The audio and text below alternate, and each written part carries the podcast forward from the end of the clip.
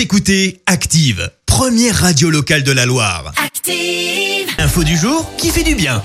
Voici l'info du jour qui fait du bien et ce matin on s'intéresse à la belle initiative d'un breton. Euh, Florian a décidé de faire un tour de France à vélo. Alors jusque-là, tu vas me dire, ben pourquoi pas Mais c'est un tour de France pour la bonne cause et marqué par le contexte sanitaire puisqu'il ramasse en fait les masques jetés à terre. Et oui, vous voyez de quoi je parle lorsque vous marchez dans la rue. Ce masque bleu vif, bleu vif pardon, qui n'est d'ailleurs plus vraiment bleu mais plutôt un peu marron.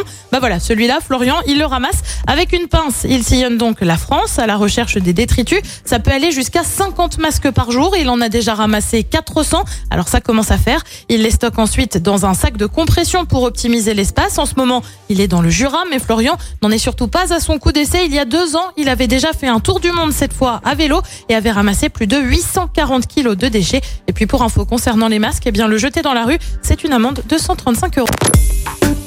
Écoutez Active en HD sur votre smartphone, dans la Loire, la Haute-Loire et partout en France, sur activeradio.com.